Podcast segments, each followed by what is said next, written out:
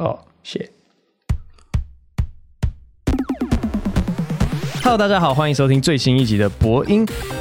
今天是我的演讲前两天，所以我想说放松一下。今天可能很大篇幅是 Q&A，然后剩下的时间我就聊一点我自己认为比较轻松一点的话题。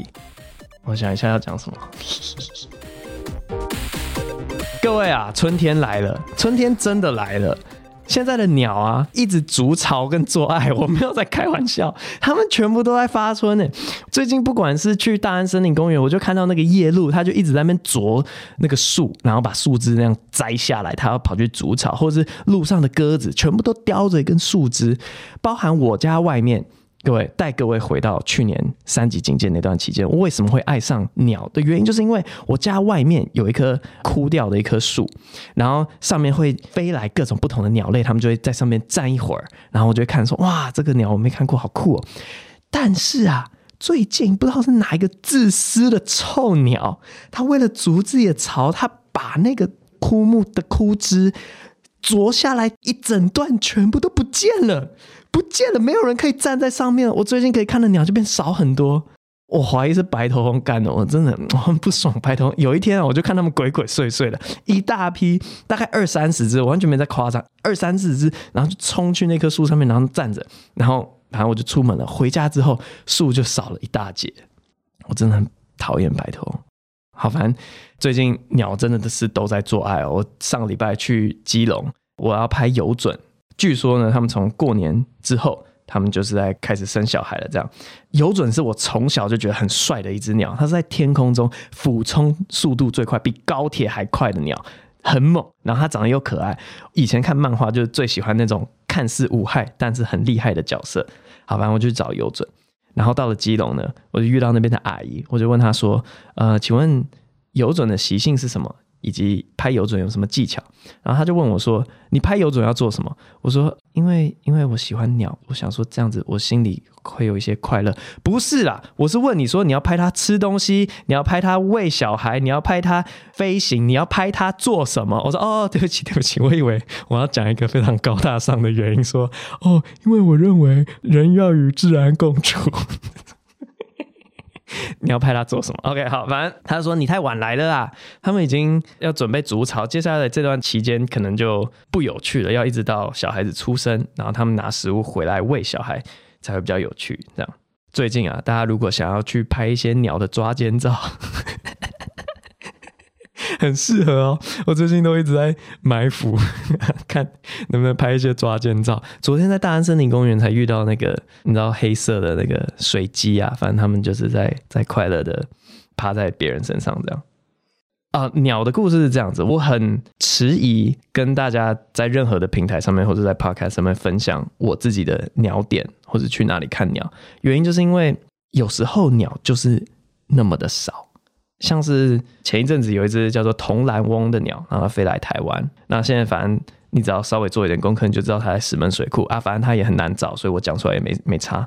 但是它就那一只，然后它来台湾之后呢，大概几千名到几万名的鸟友就会蜂拥而至去看那一只鸟。你就想象在机场，然后要迎接周子瑜或是 Blackpink 来台湾或 BTS 的那一群疯狂粉丝。拍鸟的人就是这样，然后鸟它就是它每天早上出来，它只是想吃东西。如果你告诉越多人说哦，它会在哪里出没，那大家就会去抢着占那个地方，然后去打扰鸟的生态。所以我是一直很不喜欢去讲说，哎，很多人会问嘛，啊，你都去哪里看鸟？我就是告诉大家自己去做功课，然后自己想办法得到这些消息，因为超难找到。就算是脸书上面有些鸟社团或什么的，他们也不会讲的那么的清楚，顶多就跟你讲说基隆七堵那一带，然后实际上你要去哪里找到那只鸟，请你自己做功课。然后我是自己发现说，你只要挖得够深啊，你就有办法找到一些 烂群跟 他们烂群的截图。然后我就会知道哦，耶，我知道了，从哪个凉亭进去里面的小巷子，然后持续走多久，大概会找到这点，但真的很难找，因为好像这个社群彼此都知道说，有一些人不是那么有品，然后他们会喂食啊，或是诱拍啊，或是找来更多人来看鸟这件事本身就会打扰到鸟，然后大家就不太是喜欢分享这样。我今天讲这一集，一方面是我讲起来比较轻松，另外一方面的原因就是因为跟鸟友相处真的是有够无聊，因为他们的对话都很忠厚老实，我很难碰撞出真的很有趣的火花。然后我原本想说，我们生活中如果没有段子的话，可以一直去做比较奇怪的事，从来没有做过的事情，这样就会蹦出一些段子。结果我每次在跟叔叔阿姨，阿公阿妈讲话都没有，没有任何火花。最有趣的故事就几乎是我刚讲的有准的那段故事，就真的只剩另外一段。但我觉得我不会用在我正式的表演或是我的专场里面，所以我就这边直接讲出来。另外一次是我去拍鱼鹰，鱼鹰是什么？就是会抓鱼的老鹰。好，我早上九点到，我就发现说，哎，北北们全部都在撤退了，他们已经要回家去回笼觉了。然后想说，天哪，要多早来拍？我就问一个北北说，哎，请问要拍鱼鹰吃鱼的话，大概要多早来？然后那北北就跟我讲说。啊！你要不要吃早餐？而且语音他们都是要吃早餐的啊。你要不要吃早餐？你要吃早餐，老鹰也要吃早餐啊。你几点起来吃早餐？你就几点来拍语音嘛。然后我就想说，呃，那个贝贝，我现在其实 一六八，我知道你很矮，但是你要不要吃早餐？不是一六八的意思是说，哦，对，我知道你很矮，那干贝贝一六八是一种饮食方式，OK？我只吃中餐跟晚餐，所以我最后就回答说，那我十一点再来。就这样，就这样，顶多最鸟最有趣的故事就是这一段了。我剩下的啊，实在是无法分享。哦，这个 Q&A 因为上礼拜微笑丹尼啊聊得太入迷了，所以我们没有时间 Q&A。这个可是累积了两个礼拜的 Q&A，我们一起来看一下。棒棒，伯恩的闲聊好好听。这个人叫傅涅斯。是他的名字吗？听了博音很多集，不过对第一集有问题：是否所有的事情都能幽默化解呢？如何去转化成幽默的方式看待？其他博恩可以回答，是不是所有的事情都可以幽默化解？我觉得其实很难。就回到我跟豪平讨论的那一集，我觉得理想上而言，我们可以天真的以为任何事情都可以幽默化解，但实际上你的幽默化解跟接受到的人。是不是可以幽默看待是两回事。然后你说是不是所有的事情都可以让全世界每个人都幽默看待呢？我个人是觉得实物上不可能。以前夜夜秀，然后那个时候香港正在游行的时候，我们就没有白目到会去开这件事情的玩笑。好，我们就是还是会开一些旁边的玩笑，或是可以开可能加害者的玩笑。但最后你还是要让大家知道说，好，这件事情我们的态度实际上还是觉得是蛮严重。然后用用这种方式去开玩笑，我觉得，哎，那个时候是。有比较让大家理解啦，好像也没有人在特别骂香港那一集。每周超期待，很认真，要怎么跟雅思人格特质的人当朋友？这我不知道怎么回答，因为我身边好像没有雅思特质的人，除非你说我是，我是吗？那点什么头？我不是吧？呃，我不知道。我想通盘而言，对所有人都是要用无条件的爱，这样子无止境的关怀，怎么样？就是原谅他，这样是最好的。OK，好，下一个关于幽默感的提问，Jamo 七八七八，该不会是灰熊的粉丝吧？Jamo，OK，博恩你好，前几集聊到幽默感的议题，小弟有几个疑惑，想听听您的观点。一，如果讲到老梗挂号，例如几周前老梗，观众已知老梗没笑，是谁没幽默感？二，如果讲到新梗或同温层梗挂号，例如大的官的更是无药可救。什么叫大的官的？大地官地。滴滴根，我看不懂你的留言。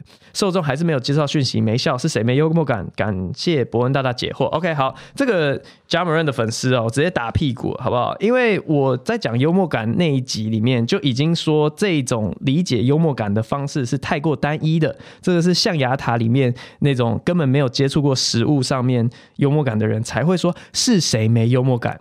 你追究它没有意义。你懂吗？谁有幽默感，谁没幽默感，很重要吗？重点是笑的人多，笑的人少。OK，所以你说如果讲到老梗，观众已知老梗没笑，是谁没幽默感？我只能跟你讲，都有可能啊。你自己捏你的懒趴想一想，不是就都有可能吗？如果他前几周讲了都有笑，那只是刚好到第三周、第四周没笑，代表说他原本写的东西他是有 sense 的，不是吗？因为曾经有人笑过啊。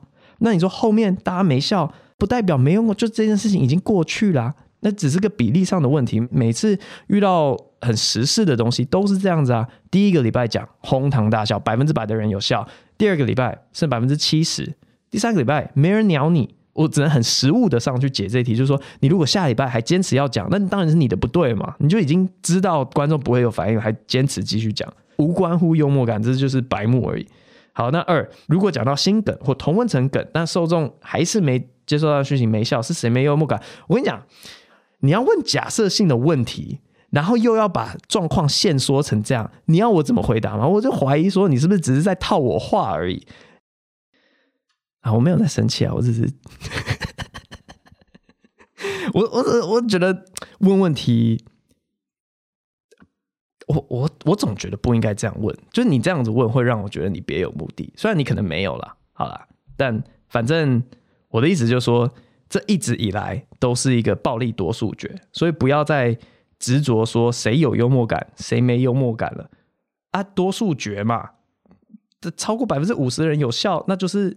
那百分之五十以及台上的人幽默感啊，少于百分之五十的人有效，那就是台上那个人孤零零的嘛，就这样。下一个，看我看我啦，Hope 真他说真的超级爱每周的 Podcast，想问问伯恩，觉得台湾教育跟欧美教育的差别，台湾教育有哪些次？总觉得我的粉丝是不是很爱打错字，或是多打一些字？在打什么？台湾教育有哪些次？觉得你说是吧？台湾教育有哪些是觉得可以向欧美国家学习的？P.S. 国三会考哦，国三是哦，不怪你，哈哈。台湾教育跟欧美教育的差别哦，我觉得最大的一个差别，这是我在小学三年级回台湾的时候非常呃严重的文化冲击，就是台湾的教育是说没有跟你讲可以就是不行，然后欧美的教育是说没有跟你讲不行就是可以。我为什么这么大的文化冲击？就是因为我小三回来。然后我记得，我就在仁爱国小的白千层，我就看到哇，好多树哦，我开始爬树，被老师抓下来揍。然后我就说，为什么不能爬树？然后老师说，你为什么觉得可以？我说没有人说不行啊。他说，那你为什么觉得可以？我说因为没有人觉得不行啊。就是你你知道那个思考逻辑差非常多。然后哦，那个时候老师真的是会打人的，我回去被竹条打了好几下。从此之后，国小、国中、高中。入学第一件事就会把校规熟读一遍，我真的会把校规，我用荧光笔画重点，然后我会熟知说哪些事情明确被说过不能做，然后其他事情我都视为可以做。可我真的觉得这差非常多。还有另外一个是我两年前。哦，已经快三年前回美国的时候，我到一个公园，然后我看到一个游乐设施，他挂了一个警告的牌子，他说这个游乐设施有危险性，然后请注意自身安全，或是在大人陪同之下游玩。然后我就在想说，是不是在台湾同样的游乐设施，他会直接禁止什么样什么样的人去玩？他不是会跟你讲说，请自己注意安全哦，后果自负哦，他是直接禁止你去做。然后我觉得这个在思考逻辑上面也是蛮大的一个差别，直接禁止跟你可以做，但是要负担后果。好，很喜欢吃布丁的牛，呃，某某真的很喜欢听伯恩的 podcast，知道伯恩有在这后才开始使用了 podcast。好，我阅读障碍，对不起。很期待每一次伯恩的更新 QA，有没有要邀请自己公司的人上 podcast 呢？当然会啊！我觉得蔡冠跟马克还有贺龙都是有各自蛮值得聊的主题。等到我们之后喜剧演员的那几集，我们再跟大家一起讨论。好，思考的声音，Potter 一五二九看过一个迷音说，人脑分两派，一派思考的时候有文字跟声音，一派思考的时候则没有。而这两派的人互相无法理解对方，这应该是伯恩求学专业的领域吗？By the way，夜夜秀开始每年进场，包括演上，今年没法参加演讲，实感遗憾。伯恩以后专场是不是可以不要限某个礼拜，而是连续两个礼拜的两天之类的？然后北流实在有够难做，TICC 我愿意多花五百块，真的假的？北流哎，OK，好好好，哇哇哇，这个问题非常的长，我们一一来探讨。通常你在网络上面，如果一看到别人说人的脑袋分什么区跟什么区，一概不要理，那都是胡说八道。什么情感跟逻辑？No，乱讲。不是有那种什么听觉学习，呃，视觉学？No，乱讲。反正人脑是一个非常极为复杂的东西，你只能说它的某些回路连接到其他的回路，回路之前可能每个人有强有有弱，但我倒是不觉得那个分区的这个理论，嗯，是好像有些的地方也是的，好比说语言区就是左脑嘛，但一些跟记忆有关的记忆，现在到底储存在哪里？呃，好像也是各说纷纭啊。反正呢，我觉得科学到现在也没有一个定论就是了。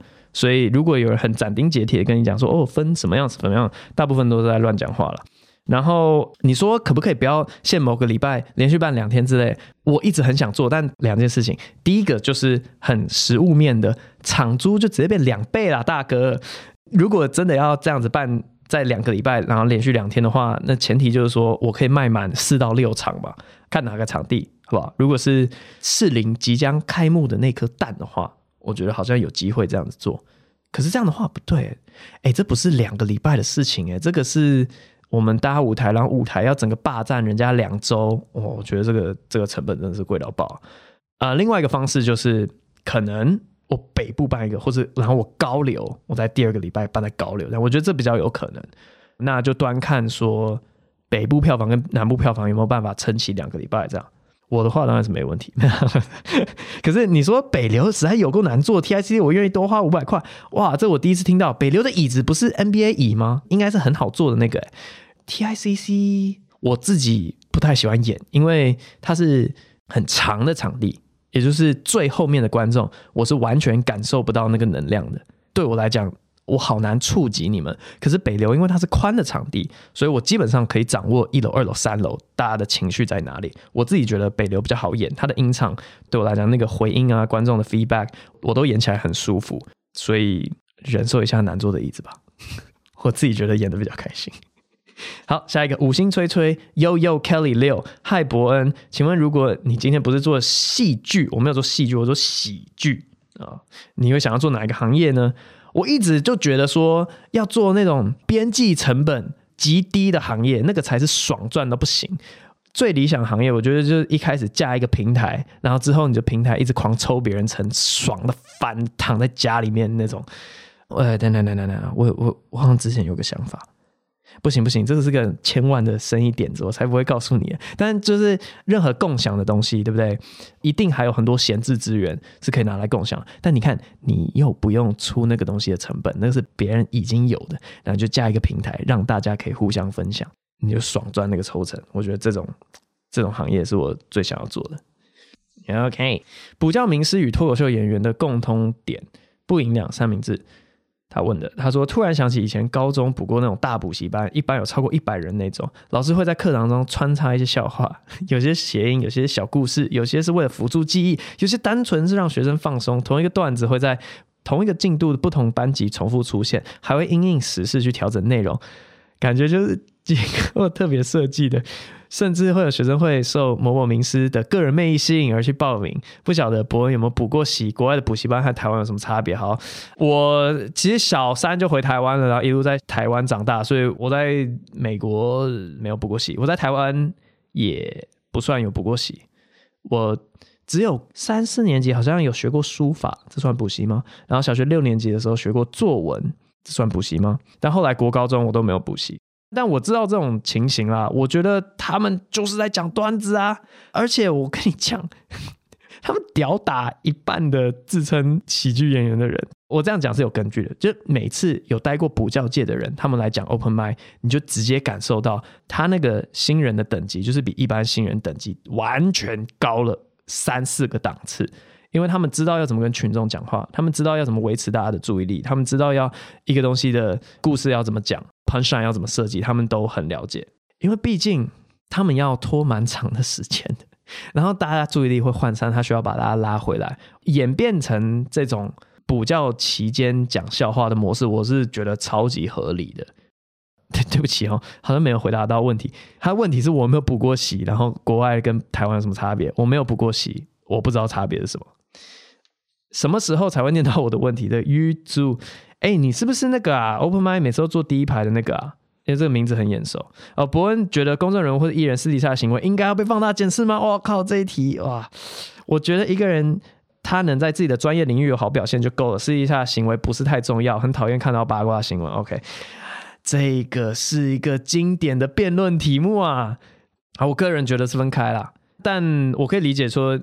因为一个人的私德，你要去抵制他，不听他的作品，因为你觉得他应该在别的地方受到惩罚，可能法律没有惩罚到他，然后你要用这种方式给他经济惩罚，我可以理解这种想法。不过我我自己是偏向觉得比较分开一点点的，像是那个你现在会觉得 I believe I can fly 不好听吗？啊，有点敏感，自己去 Google 一下。好，我觉得是分开的。下一个 Q A 伊拉趁一零一一，想问伯恩办完三场演唱之后，你觉得最成功的是哪一场？最喜欢的又是哪一场呢？希望抽到我的问题起来，你演讲。我自己最喜欢的是谢和弦那场，哎，因为一来我们真的是准备时间最久，他原本就是我们延期之前最该第一个被演到，结果我们又演了九个月，然后我们就是一直不断的想到说，哎，是不是还可以玩这个？哎，是不是还可以加这个？然后加了蛮多东西进去的。如果有去的人就知道，我在那一场里面也用了某个形式来演出嘛，所以对我来讲最喜欢的是谢和弦的那一场。好，谢谢你祝福我的演讲顺利哈。问一个小问题，许明远问的，他说乔师傅会想单飞吗？咦，我我可以帮你问他，我觉得答案应该是。短期内不会吧，因为他他有参与过团体，他也有自己做过。那现在蛮长一段时间他都没有离开，我觉得可能在公司里面可以给他资源，对他来讲说还是蛮有价值，所以他应该不会想单飞吧。他 说：“乔哥不要，乔哥不要走啊，乔哥，撒戴尔就靠你了，我已经不行了，这次演讲都只卖一万两千多张票而已。” 好，下一题还没听就给五星，重点是靠背。嗨，伯恩，可以用你全部呃会的全部语言讲一段话吗？可以连在一起最好，当然不行。拜。东西 下一个大川欧卡瓦问说，东西方教育对幽默感的影响。哇靠，又是这一题。嗨，伯恩，一想问一下，你觉得东西方教育有哪些因素造成幽默感的落差？我先回答，我觉得。东西方幽默感没有落差，不要再这样子套我话了。就是落差，落差会给人一种高低之分的感觉，但我觉得不是高低之分，只是取向不同。OK，二也想知道。目前有读到哪些英文喜剧书是你觉得深受启发，但中文没有译本的？我最近有深刻的感觉，西方从古希腊以来重视三义、括号修辞、逻辑辩证法的文化时，他们在表达能力以及侦测逻辑谬误上有比较好的训练，也因此促进喜剧的发达。不知道你有这样的感觉吗？也觉得华人文化里面把论点跟个人融入绑定的文化蛮吊诡的，常常会。常常开会不是寻求最好的解决方案，而是大家都不会太难过的方案。哦，shit，real talk，呃，然后跟别人吵架都还要忍着不占逻辑谬误，坦白说蛮不爽的。而且很多人对于论点偏题这件事毫无自觉，觉得你的外文心理背景以及在国外留学经历应该能蛮深刻体认到以上的问题，想听听你的看法。哎，这个大川是我认识的大川吗？你根本 Open m i 后台问我就好，你为什么要这样子让我难堪呢？侦测逻辑谬误上有比较好的训练啊。你好，你讲到这个希腊的东西，我以前在各个大学演讲，我其实会讲的一套就是那个亚里士多德他的修辞学上面，然后里面有讲到 logos、ethos 跟 pathos。logos 就是逻辑。Ethos 就是人格，Pathos 就是情感，然后基本上我们任何在传递讯息的时候都绑定这三个东西。好，简单跟大家说明一下哈，这要讲超久。好，Logos 最简单，逻辑就是说你本身讲的东西有没有逻辑谬误嘛？好，这个我们就直接跳过。Ethos 是你的人格。假如说你你的妈妈今天跟你讲说，哎、你要不要去买一个什么保险？我听说那个东西真的不错，你就会相信你妈妈嘛。但是如果接一个保险业务员跟你讲说，你要买这个保险，我不会害你啊，你就不会相信他，因为讲话的人是有差别的。简单来说，以人肺言是非常正常的。好，第三个是 Pathos 情感。基本上就是决定了那种内容农场标题说“金什么什么居然会这样子”，他直接想要用情感来误导你的判断。反正你只要是很很明显的想要激起某一个情绪，好比说那种侧翼粉砖啊，或是那种 Twitter 账号，他很明显就是要让你生气，要让你压抑的，他都是直接想要跳脱你的逻辑，直接诉诸情感这样子的来传递他的讯息。这样，然后我以前这个是只有跟其他演员讲过的东西，就是。我在段子里面其实会做的事情就是同一个 logos，但我换 pathos；同一个 ethos，我换 logos。同一句话换情感来讲，这个如果是戏剧系的人，他们就就懂那个中性场景嘛。反正就是同一句话，他说你回来啦，或者你回来啦，你回来啦，你回来啦，就是你知道，你在换不同方式去玩弄同一个讯息，就会有不同的效果。你刚刚说。是不是很多人不知道这件事情，所以他们只会看文字表面？我觉得是有可能的，但我觉得更多人是只会去看情感面，而根本不会去讨论到逻辑面。那个 Ricky Gervais 很有名的一句话就是说：“你生气不代表你是对的，你生气只是代表你生气了。”可是我觉得现今蛮多人是看到生气的人就会直觉认为他是对的，然后也不看他的逻辑到底是不是对的。这样是不是因为我们的教育训练没有讲到呢？不知道哎、但现在这个现象是蛮严重的。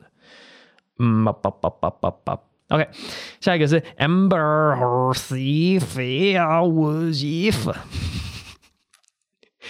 哎，大家可以去翻那个留言，他的名字真的就是打这样。要怎样博恩才会看到我都留言？Podcast 真的很赞的，希望演讲之后不会停掉，不然睡前就没东西可以听了。请问博恩会讨厌路上遇到找你拍照的粉丝吗？好，你看哦，这一集就是在我演讲之后上线的。你看没没有停吧？然后会讨厌在路上拍照粉丝吗？基本上就看我忙不忙。如果不忙，人数只有一两个的话，我就会跟你们拍。好，我讨厌的是以下几种行为。第一个是会直接把手机丢给我老婆，然后说：“哎，你帮我们拍。”我觉得这种人超靠腰的。你把我老婆当什么人啊？你直接把他当佣人啊？哎、你可不可以蹲下来去一点帮我们拍？我真的是遇过这种人，你不要这么白目好不好？然后第二个讨厌的是拖一辈子的，我靠，就是你照一张照片，然后啊这张这张我表情不对，可不可以再拍一张？啊这个光不，再过来一点，拖的那个时间长到。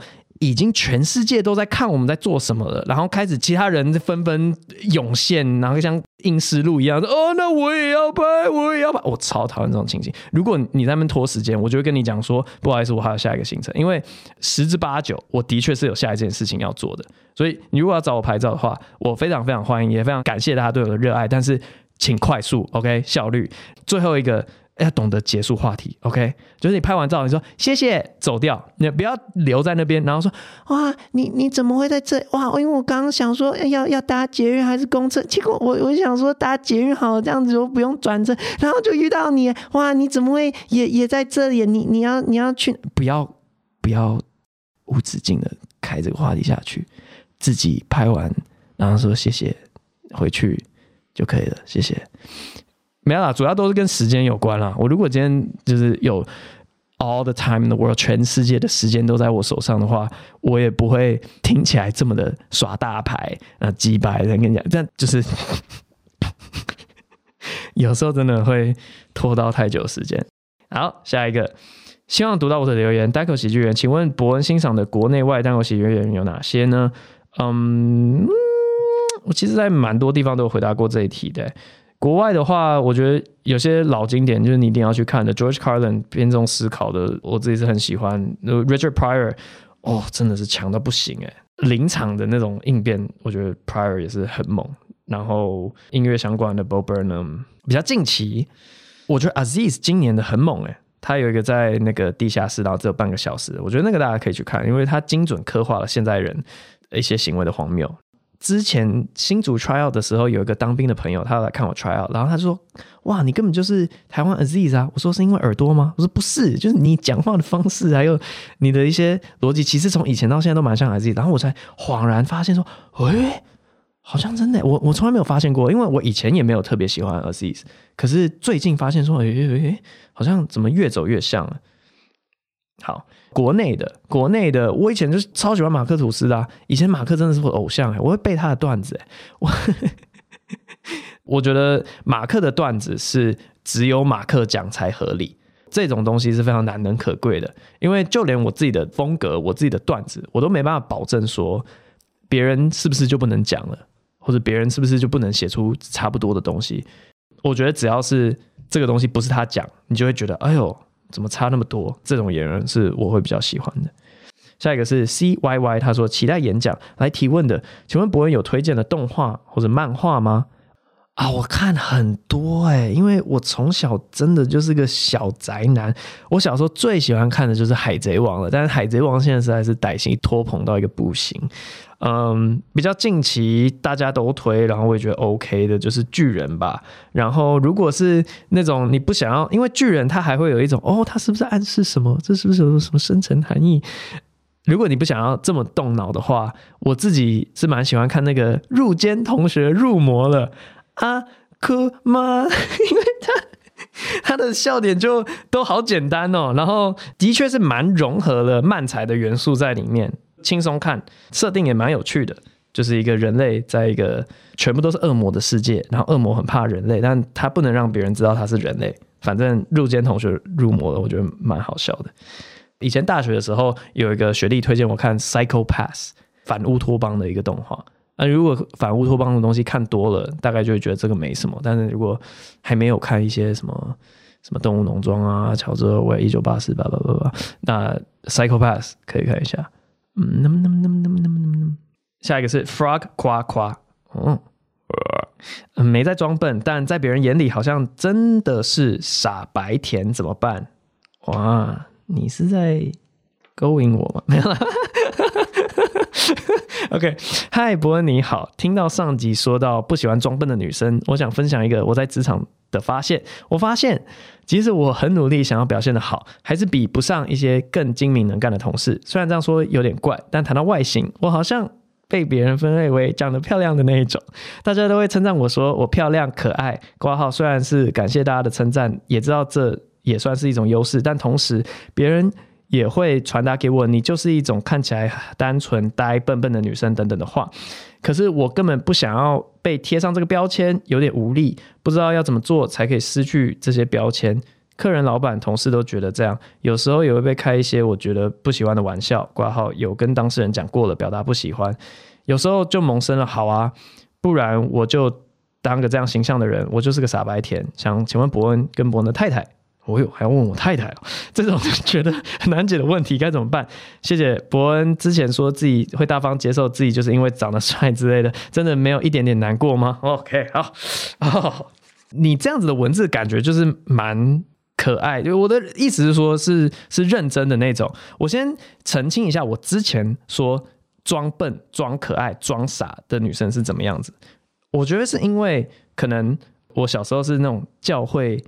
长大的，然后教会里面，你知道圣经有一条说，妻子要顺从丈夫，丈夫要体贴妻子。好，然后平权派就开始暴动，说、啊、丈夫只要稍微体贴就好了嘛。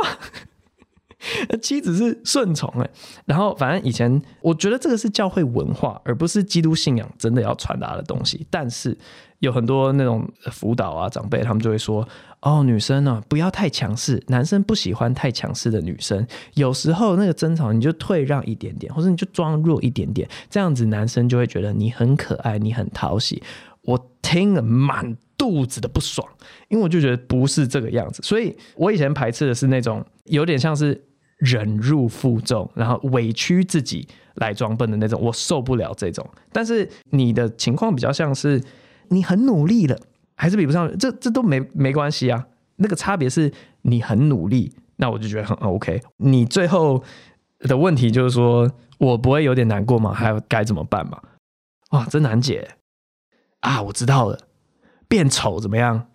你就故意都不打扮，蓬头垢面。